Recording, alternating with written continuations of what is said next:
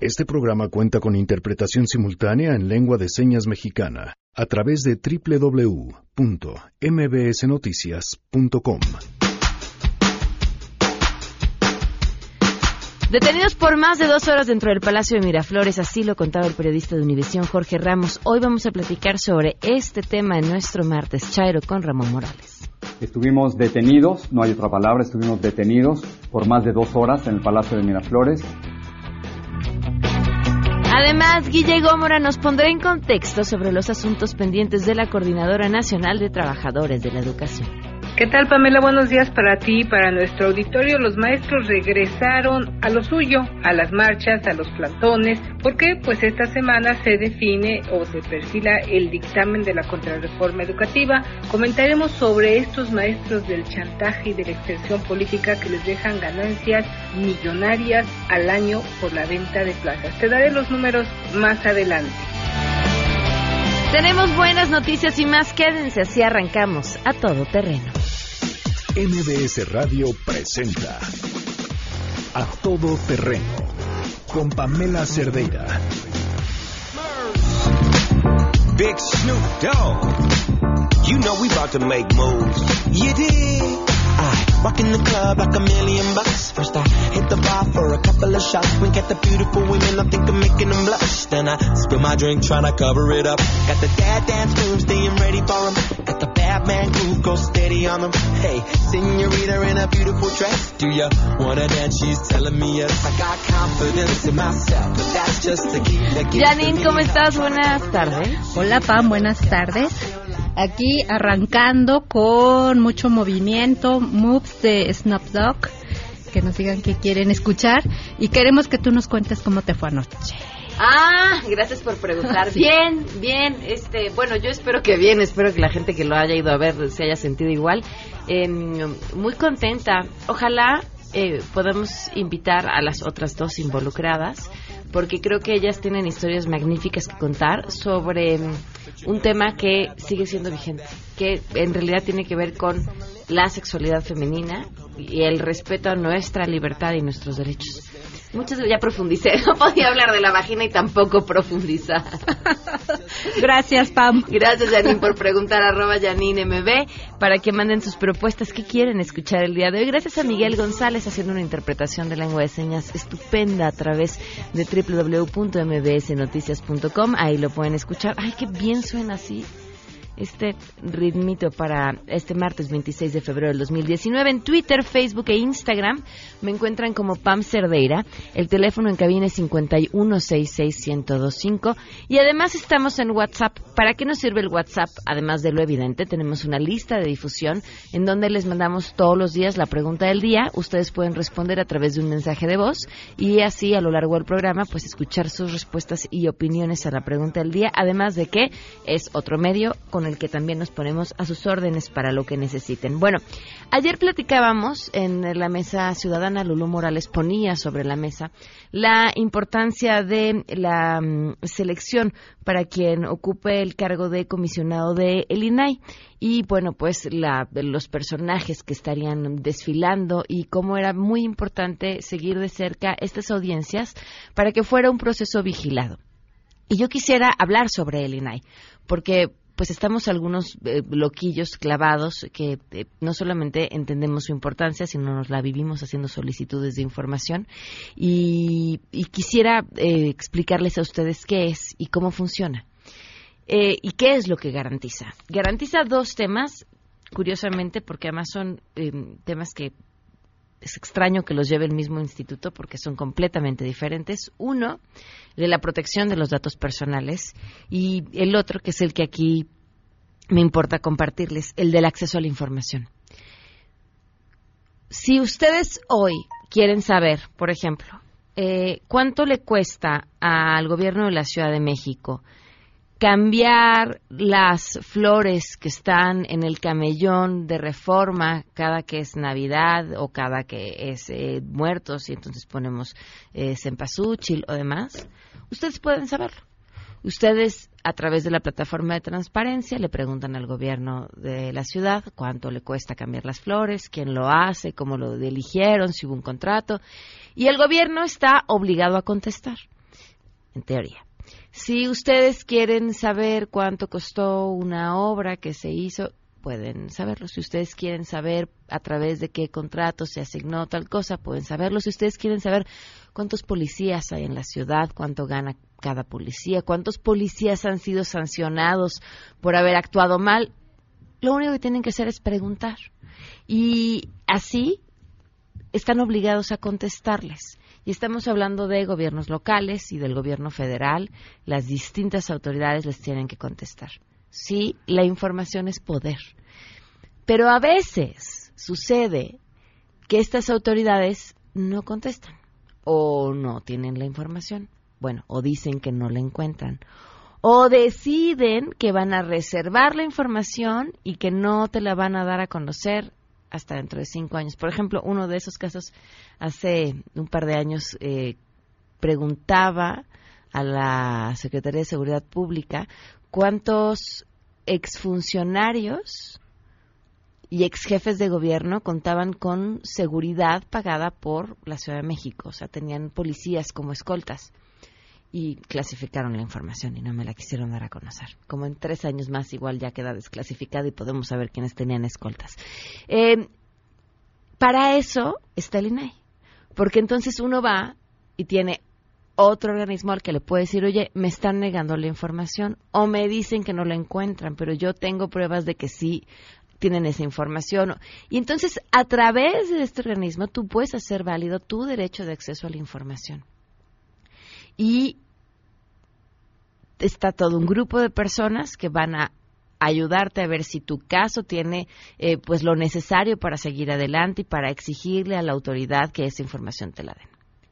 Es importantísimo porque entre mayor transparencia tengamos y entre más autónomo sea ese instituto, pues más probabilidades hay de que obligue a las autoridades, porque no son sus cuates, sino están haciendo su trabajo, a que esa información llegue a quien la haya solicitado. A mayor transparencia, menor corrupción, a mayor transparencia, mejor ejercicio de la ciudadanía y a mayor transparencia, mejor rendición de cuentas por parte de las autoridades. Eso es una de las cosas que se defiende cuando se habla sobre la importancia de defender a los órganos autónomos. No han hecho el mejor trabajo, les falta, eh, seguramente todo es perfectible. Pero muchas de las historias de las que nos hemos enterado han sido casos que a través del Instituto Nacional de Acceso a la Información se ha obligado a las autoridades a que den esa información que en un inicio se habían negado a otorgar. El ejemplo, por ejemplo, bueno, el ejemplo más claro que les puedo dar, el caso de Victoria, el que aquí le damos seguimiento. Eh, la Procuraduría Capitalina se había negado, bueno, decía que la información no la tenía, el INAI obligó a que volvieran a buscar y fue el INAI, no el instituto local, porque el instituto local no estaba completo y fue un tema que terminó atrayendo el INAI. Eh, les obligó o solicitó a que dieran la información, insistieron en que no la encontraban y no la tenían, a través de Twitter mandaron un número de oficio y justo con esto se pudo volver a solicitar que lo enviaran. ¿Qué hizo la Procuraduría? Clasificar la información. Pero el proceso no termina ahí porque cuentas con un instituto a través del cual puedes volver a solicitar la información y cuando te la vuelven a clasificar, pues otra vez a través del instituto insistir, insistir e insistir. Porque si queremos un mejor país, eso es lo que tenemos que hacer. Insistir, no quitar el dedo del renglón y cuidar lo que sí se ha hecho bien. Y bueno, pues justamente en el Senado se desahogaron las comparecencias de los candidatos a ocupar este cargo de comisionado del INAI y Oscar Palacios tiene la información. Te escuchamos, Oscar. Buenas tardes. ¿Qué tal, Pamela? Buenas tardes. Justo el Senado de la República lleva a cabo este proceso de comparecencias de los candidatos a ocupar el cargo de comisionado del INAI, quienes, bueno, se han pronunciado a favor de garantizar la autonomía precisamente del instituto y fomentar también la rendición de cuentas. Entre los candidatos que han acudido a exponer su plan de trabajo ante los legisladores se encuentra el exconsejero del INE, Javier Santiago Castillo, quien, bueno, destacó la importancia de mantener la autonomía del INAI para fortalecer la democracia en nuestro país. Señaló también que que sería adecuado replantear los tiempos para hacer más expeditas las resoluciones y afirmó que el INAI debe también llevar a cabo una cuidadosa reingeniería organizacional y presupuestal. Escuchemos Considero que el INAI lleve a cabo una cuidadosa reingeniería organizacional y presupuestal para eliminar duplicidades, actualizar el catálogo de cargos y puestos, implementar el servicio profesional y hacer un ejercicio más eficiente del gasto. Es de vital importancia consolidar el uso de la tecnología para ser más eficientes. Con esta visión y una profunda convicción en la autonomía como nutriente de la institucionalidad democrática y no de la insularidad burocrática, es que aspiro a ser comisionado del INAI. Y bueno, también acudió a comparecer Salvador Romero Espinosa, quien se comprometió ante los legisladores a defender al INAI de los ataques políticos y destacó que gracias a su actuación se han podido conocer más casos de corrupción en México, por lo que dijo desaparecer al instituto implicaría un retroceso. Así lo dijo. Ha sido gracias a instituciones como el INAI que hemos conocido de más casos de corrupción. Si llegáramos a limitar al INAI o incluso a desaparecerlo o a partirlo en dos como se ha planteado, sería un grave retroceso en nuestra democracia. Y yo creo que volveríamos a aquella época en que aparentemente había pocos actos de corrupción porque pocos se conocían, en lugar de esta época en que aparentemente hay más porque más se conocen.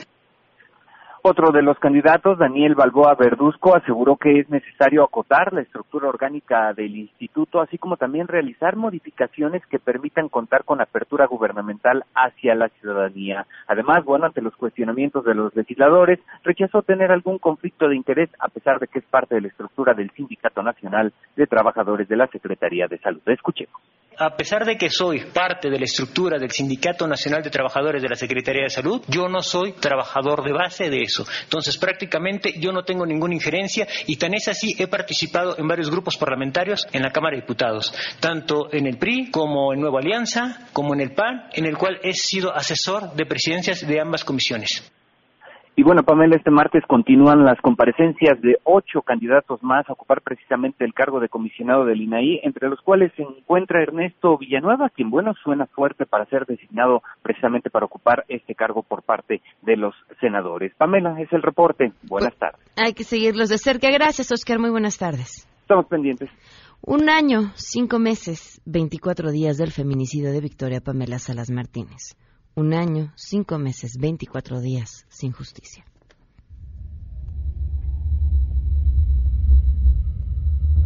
Yo, como le decía a mi esposo, tenemos que ver un papel donde de verdad sea cierto que existe esa orden de aprehensión. Y quién la está trabajando, porque pues a veces hay como personas no sabemos a quién o cómo nos lo explican y nosotros caminamos de un lado hacia otro, no viendo a ver quién nos va a dar respuestas, quién nos va a dar respuestas. Victoria, pues nada.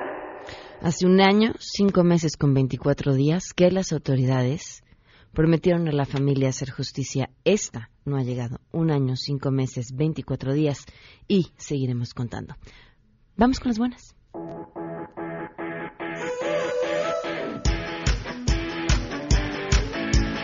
Juan Carlos Alarcón, me da muchísimo gusto que seas portador de buenas noticias. Este martes te escuchamos. Así es, Pamela, gracias. Eh, buenas tardes. El Consejo Ciudadano para la Seguridad y Justicia de la Ciudad de México inició este lunes operaciones con la línea de seguridad vía WhatsApp, mediante la cual los capitalinos podrán denunciar las diversas conductas delictivas y solicitar asesoría jurídica o psicológica si han sido víctimas de algún delito. El organismo explicó que esta nueva herramienta forma parte de la actualización de servicios que brinda el Consejo con la finalidad de llegar a otros sectores e incentivar la denuncia. Esta acción permitirá al usuario comunicarse con el Consejo solo con enviar un WhatsApp al 55 55 33 55 33 y recibirá atención inmediata. Precisó que para poner en marcha esta acción se amplió la plantilla laboral con personal capacitado para dar atención especial mediante esta vía a temas relacionados con violencia, trata de personas y abuso infantil.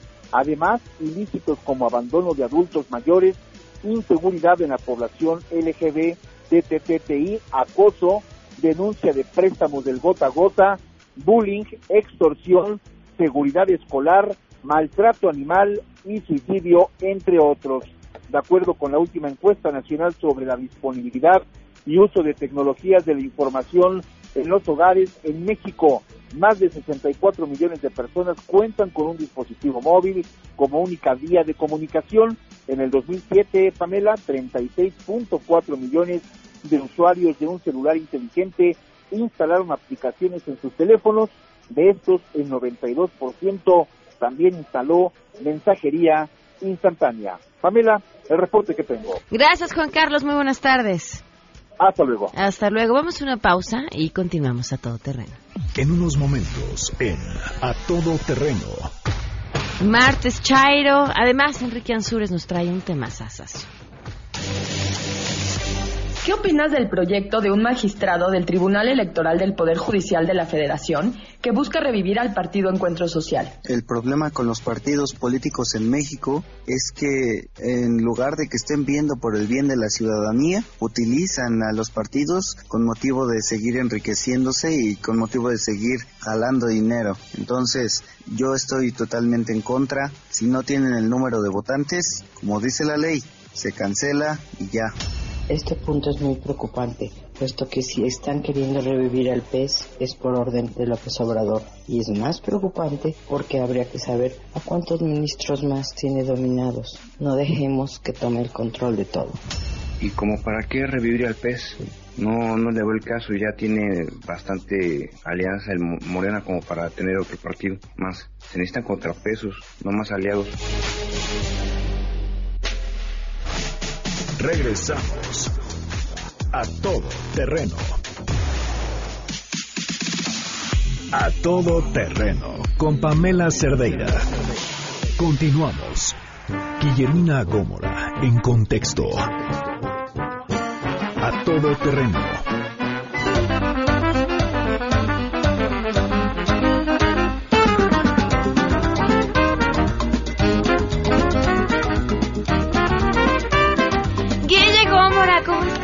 Tal, Pam? Pues aquí andamos. Traes muchos datos a la mano. Pues mira, ahí traigo unos datos, este, pues un poco para clarificar. Porque seguramente me va, me va a llover y mi, a mi mamá le van a zumbar los oídos, ¿verdad? Oye, por cierto, dice el público que te quiere en la mesa eh, del martes Chairo con Ramón Morales porque va a haber sangre en la mesa. pues aquí estaremos. Si tú me convidas, yo con mucho gusto aquí estaré argumentando. Muy bien. Siempre con argumentos, no emociones. Vamos aquí a dar razones. Cuenta. Y hoy quiero dar mis razones sobre lo que está pasando con los maestros disidentes. Aquí lo habíamos ya comentado hace algunas semanas cuando, bueno, fueron los foros que organizó el secretario de Educación Pública para la famosa contrarreforma educativa. Esta semana, dicen, eh, eh, allá en Radio Pasillo, en la Cámara de Diputados, estará listo el dictamen para la contrarreforma educativa. Ayer el líder de Morena en el Senado dijo que la siguiente prioridad después de la Guardia Nacional es la famosa cancelación de la reforma educativa y la propuesta que traerá el presidente. Para esto se han escuchado en la Cámara de Diputados a 210 ponentes se hicieron estos foros tipo de parlamento abierto, la gente fue, dijo, argumentó, pero bueno, finalmente va la cancelación de la reforma educativa y por eso están los maestros hoy, durante tres días estarán acá en la ciudad, los tendremos que padecer como fue el día de ayer, con sus plantones, con sus movilizaciones, porque ellos no quieren que pues les vayan a dar a tole con el dedo. No confían ni siquiera en sus 40 representantes que tienen en San Lázaro, porque fue la cuota que les dio el partido, bueno, o la alianza Juntos Haremos Historia, que los acompañó durante la campaña, este, les dieron pues, 40 curules en San Lázaro están tan desconfiados de quienes los representan en la Cámara de Diputados que por eso van a estar aquí tres días. Y hay un dato muy interesante y revelador que se dio a conocer el día de ayer en uno de estos foros en el Senado de la República por parte de Bernardo Naranjo, investigador del de, eh, Instituto Nacional para la Evaluación de la Educación. Dice que esta que se pretende hacer con la reforma educativa es un intento de volver al pasado, pues la venta de plazas a los maestros representa un negocio de entre seis mil y diez mil millones de pesos al año este negocio al año, al año, seis mil y diez mil millones de pesos al año.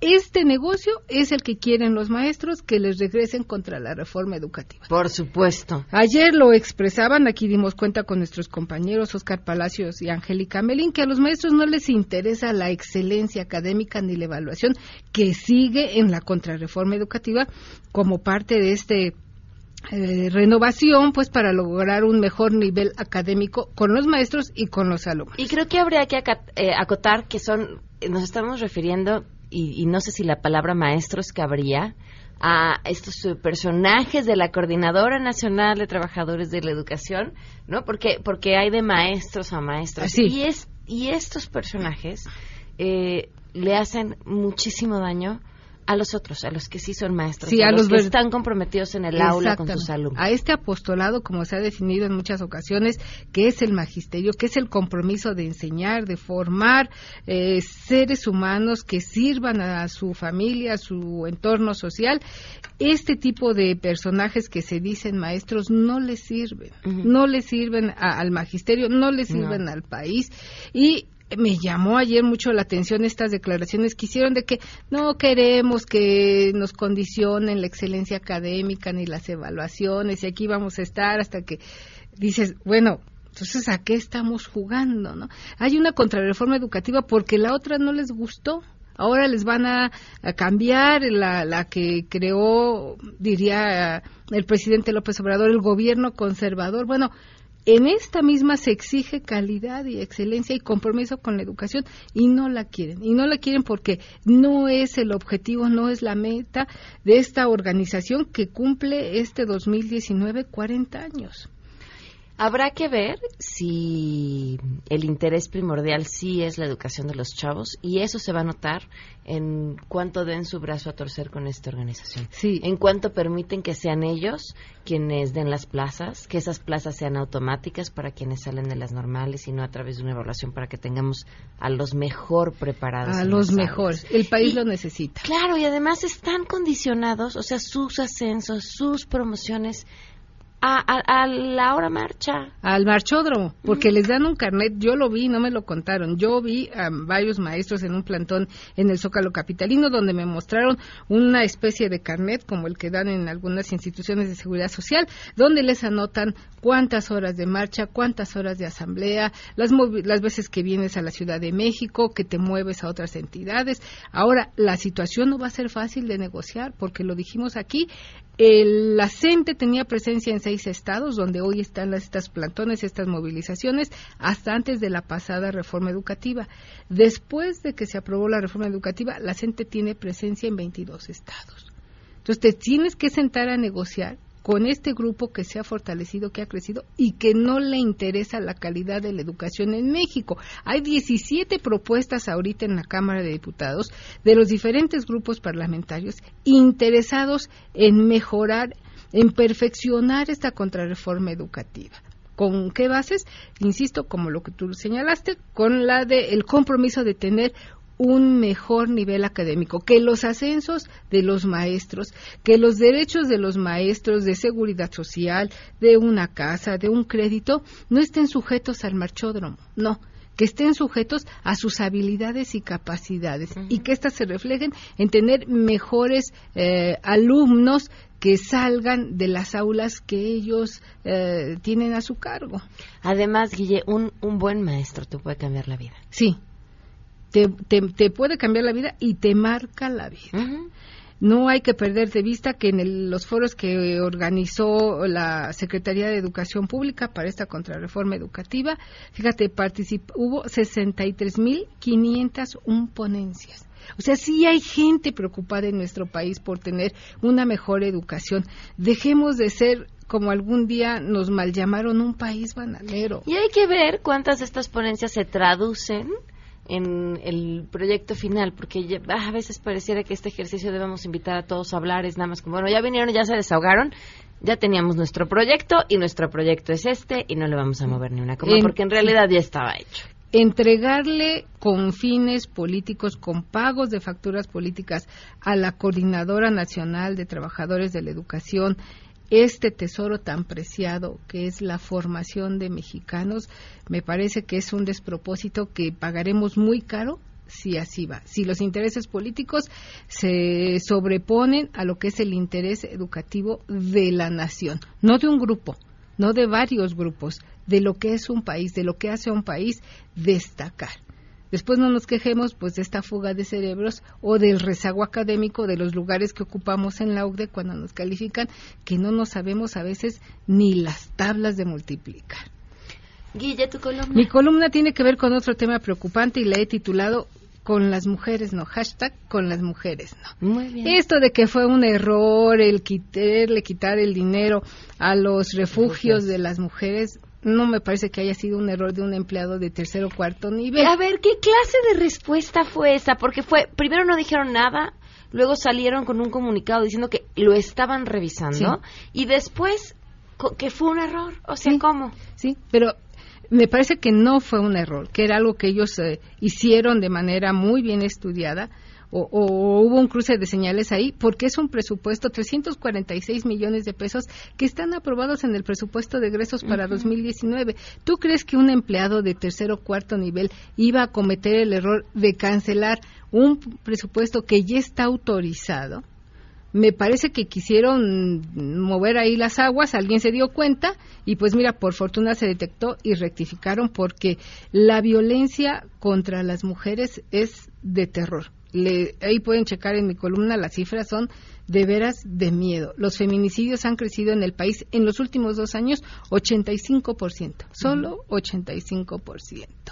Si la mujer es golpeada con los hijos, maltratada, vejada, y no encuentra refugio, ¿a qué va a regresar? ¿A que la maten en su casa? No, es un escenario terrible que quienes eh, lo han vivido, de veras las historias son, te parten el corazón.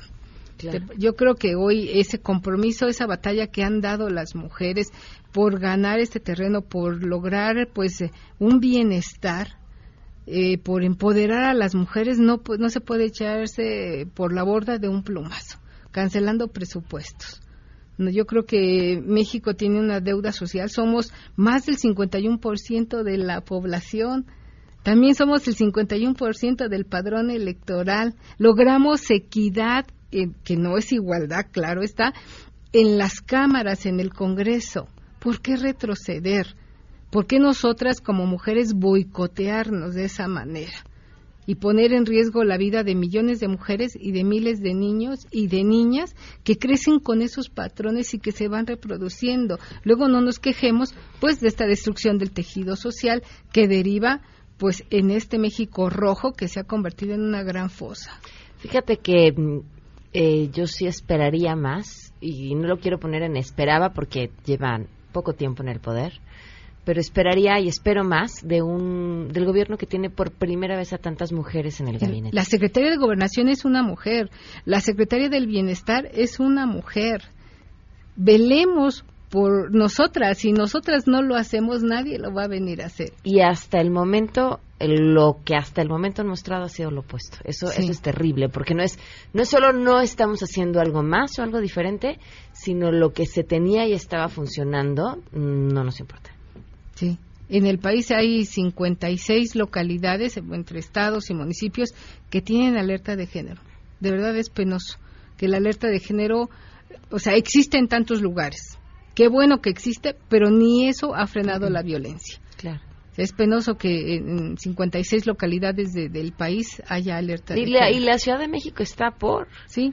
tener alerta de género. ¿Y saben qué cambia? Pues nada, es un, es un, ah, mira, estás haciendo las cosas mal, estos son los mecanismos que puedes hacer para que las cosas mejoren, pero no sé de un lugar en donde la alerta de género haya cambiado la situación para las mujeres. Lamentablemente no. Pero bueno, ahí está, insisto, no nos boicotemos nosotras. Alcemos la voz y hashtag con las mujeres no. Muy bien, gracias Guille. Gracias a ti, Pam. Vamos a una pausa y volvemos.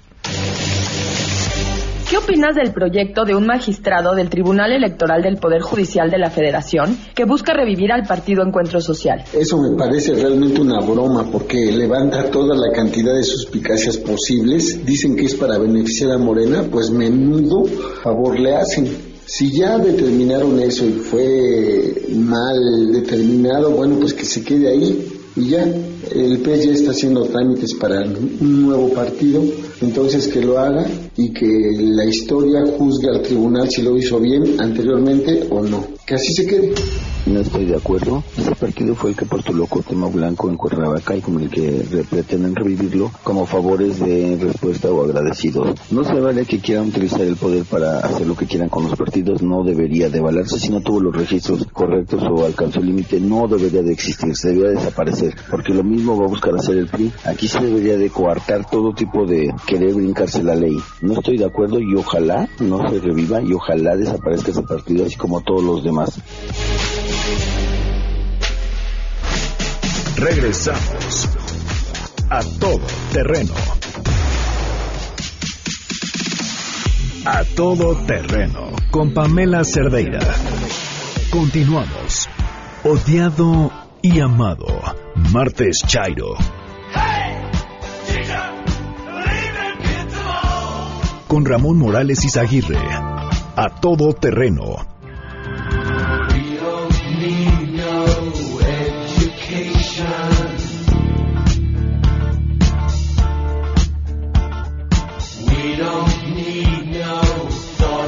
12 con 38, continuamos a todo terreno. Ya está aquí Ramón Morales. En Hola este Pamela, ¿cómo estás? Un Chairo. saludo para Bien. todo nuestro auditorio, un abrazo afectuoso para todos los que nos escuchan en este martes Chairo. Contenta de verte y de Igualmente escucharte. para todos un, un saludo. Ahora, eh, bueno, pues uno de los grandes temas, lo que sucedió ayer eh, con Maduro y esta detención de Jorge Ramos y su equipo, eh, les confiscaron, bueno, además eh, les confiscaron el, lo que el material de la entrevista que le estaban haciendo, la salida y la respuesta de México.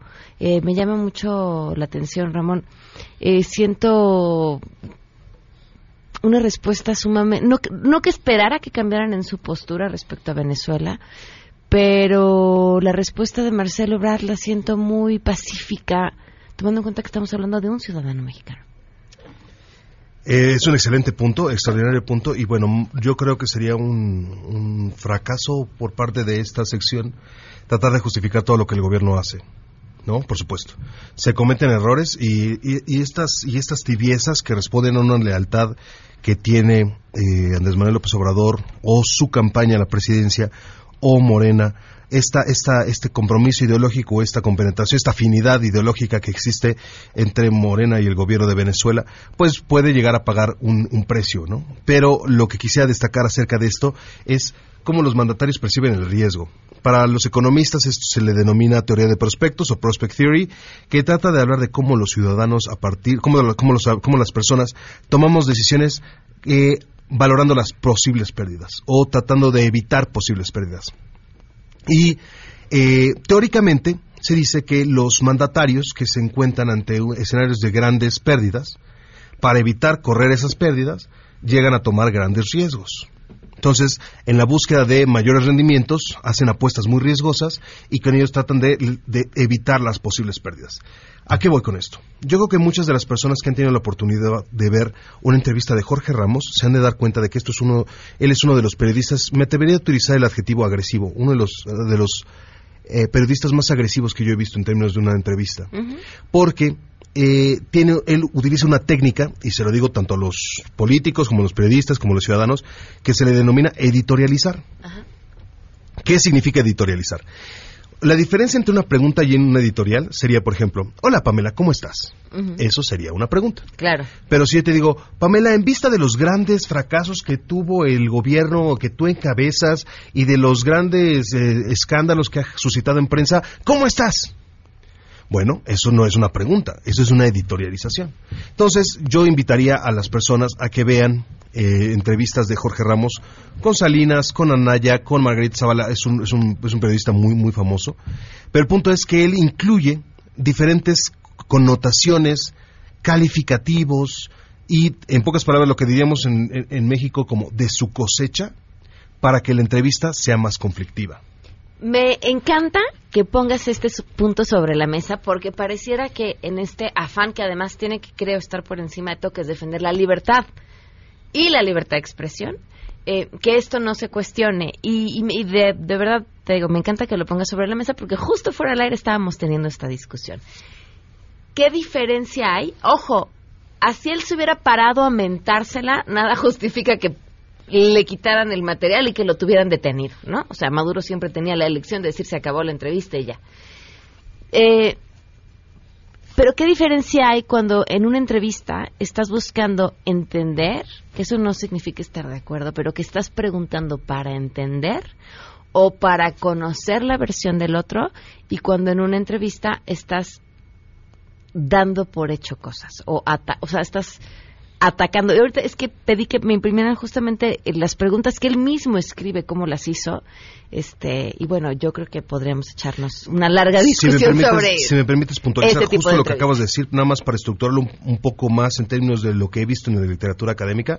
Matthew Baum y Tim Gradin escriben una investigación llamada Cruzando la, la orilla del mar, Crossing the Water's Edge, donde le dan al lector eh, instrumentos para entender el pensamiento del periodista. Y lo que nos dicen es, el periodista generalmente está buscando tres elementos para un fenómeno noticioso. Que sea conflictual, que sea novedoso y que sea balanceado. El programa Todo Terreno es un programa muy balanceado. Trata de tener enfoques de diferentes este, agendas, políticas y visiones, doctrinas, escuelas.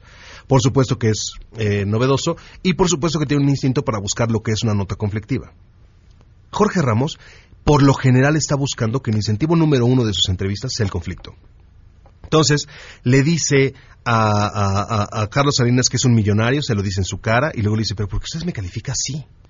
Esa es su opinión. No, no, pues es que las cosas nos muestran, no, pues yo tengo mi patrimonio, es lo que yo declaré ante la Secretaría de quién sabe qué.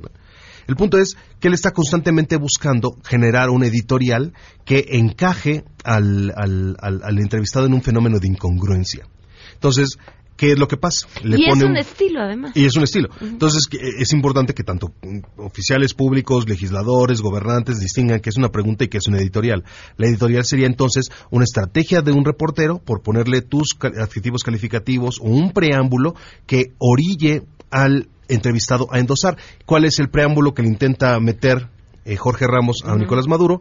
Pues tengo entendido que es un video de unos, de unos jóvenes comiendo de un carro de basura, de un bote de basura. Yo, yo creo que, fíjate, yo creo que ese ya fue el, la gota que derramó el vaso. Es que ahorita que tengamos el, el, texto tal cual, porque creo que es importante para el público tenerlo en contexto. Sí. Eh, es que lo debe traer, lo trae reforma. Lo que quiere es, lo que quiere es eh, eh, mostrar a cuadro la reacción de Nicolás Maduro al ver una cosa como esas. Entonces, si tú me pones a mí como un gobernante que está, porque se necesita estar muy tonto, o muy desesperado o está dispuesto a pagar un alto precio para echarte en una crisis como esta una entrevista con Jorge Ramos. O sea, es literal, es, es, kamikaze. Es extrañísimo. Es kamikaze eso, ¿no? Porque, o sea, nadie sale vivo de una de esas, ¿no? O sea, son para matar todas. O sea, nadie, y, y, las que salen bien parado no resuenan en medios porque la gente no quiere ver eso. A ver, esa es una gran pregunta que ¿Qué diablos estaba pensando Nicolás Maduro cuando se aventó un toro con, Jorge Ramos?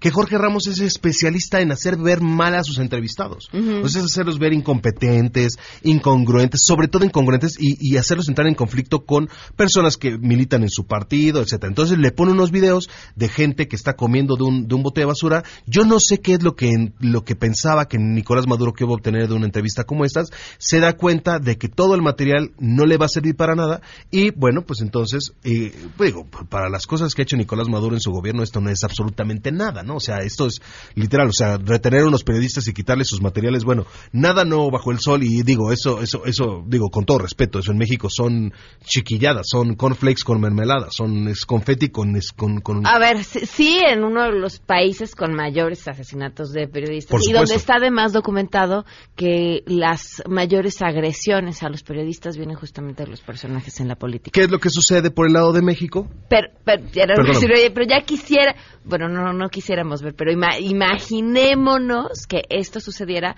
de manos del presidente en México, o sea, tener retenido al periodista, quitarle su material, o sea, ultra brutal. Y yo creo que uno de los elementos también más importantes que habría que, que aprender tanto pues nuestro auditorio, no sé, analistas o actores políticos que nos escuchan, es no sobreestimar, nunca subestimes ni sobreestimes a un periodista que es, es, un, es un consejo muy útil. Número uno, no subestimar a un periodista es nunca pensar que la persona no hizo su trabajo, es decir, no, nunca pienses que estás hablando ante un improvisado porque el periodista se dedica a investigar y lo que está buscando es la nota y está buscando la historia, sí.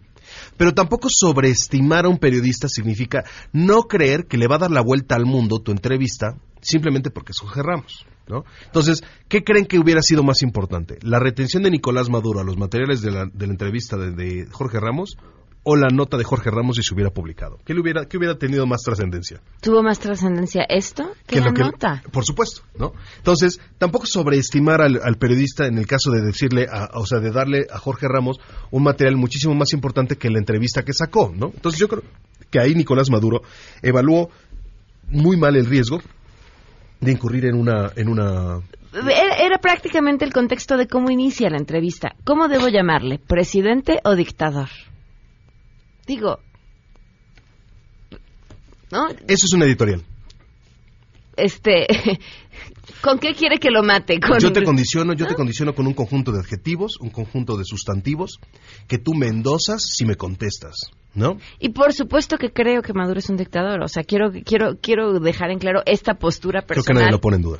Ah, exacto, pero este pe- pero desde el ejercicio este periodístico pues ya lo explicaste no qué era lo que estaba buscando, pues ya nos quedó claro. Y entonces lo que nosotros tenemos que aprender acerca de esto, digo, número uno, yo creo que sería poco probable que Andrés Manuel hubiera incurrido en una situación como esas, porque sería darle demasiada importancia si no le contesta las agresiones a Donald Trump. O sea, y yo ya me di cuenta de que lo que están haciendo en el gobierno actual es tratar de evitar a toda costa la, la- la confrontación con quien sea. Y es un fenómeno que hemos repetido en esta mesa, eh, en todas las oportunidades que he tenido de venir. Siempre hay un elemento en el cual no resuenan con el ataque de alguien. Nos, no me acuerdo ahorita, ayúdame con el apellido del gobernador de, de- de- de Jalisco, que está atacando al gobierno de Andrés Manuel por el, el- y dice no me enfrasco, no me enfrasco, no me enfrasco, no me enfrasco. Ajá. Alfaro. Después, contra Donald Trump con sus declaraciones del muro, no me, no me engancho, no me engancho, no me engancho, no me engancho, no me engancho.